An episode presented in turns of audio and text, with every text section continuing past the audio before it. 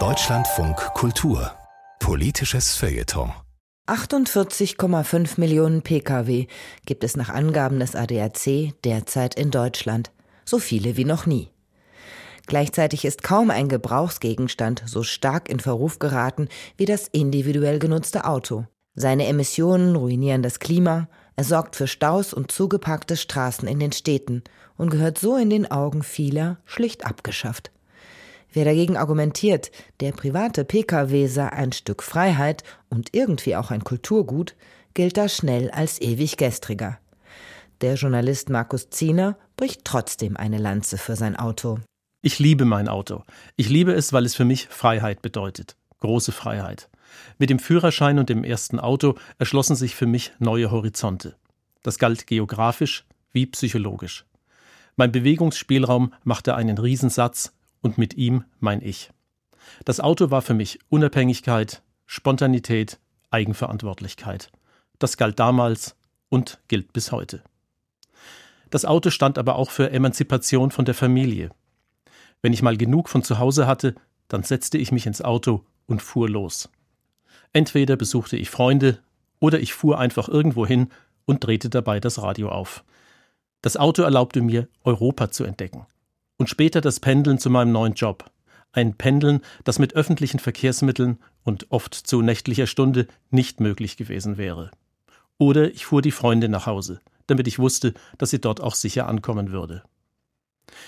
Mit solch positiven Aussagen über das Auto steht man in der öffentlichen Debatte heute allerdings schnell als jemand da, der die Vergangenheit verklärt, der die Zeichen der Zeit nicht erkannt hat und der trotzig auf freie Fahrt für freie Bürger beharrt, wo doch das Auto als Klimaschleuder in den Augen vieler schlicht abgeschafft gehört. Doch ganz so einfach ist es nicht, denn das Auto ist mehr als nur ein Fortbewegungsmittel. Sich flexibel von einem Ort an einen anderen bewegen zu können, ist nicht nur ein Ausdruck individueller Freiheit, es hilft auch der Selbstfindung. Den deutschen Muff der Nachkriegszeit hat das Reisen ordentlich weggepustet. Egal, ob es zunächst nach Rimini ging, ans Nordkap oder später quer durch die USA. Durch das Automobil haben wir die Welt buchstäblich erfahren und auch gelernt, wie vielfältig sie ist. Diese Form der Mobilität öffnet den Blick und hat dieser lange so provinziellen deutschen Nation gut getan. Zudem, auch ich will Autos, die CO2-frei unterwegs sind.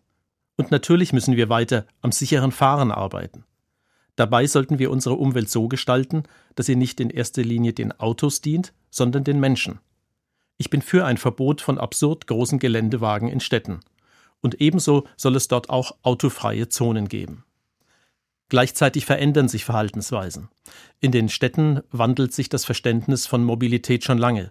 Wer dort heute mit jungen Erwachsenen spricht, der erlebt, dass der Besitz eines Autos bei weitem nicht mehr als so wichtig angesehen wird, wie das noch vor einer Generation der Fall war. Der Wunsch nach dem eigenen Auto nimmt ab. Es spricht deshalb vieles dafür, dass wir aktuell den Höhepunkt des Pkw-Bestands in Deutschland erleben und die Zahlen künftig ohnehin zurückgehen. Aber wenn ich in meiner ländlichen bayerischen Wahlheimat bin, dann sehe ich, welche Bedeutung individuelle Mobilität hat.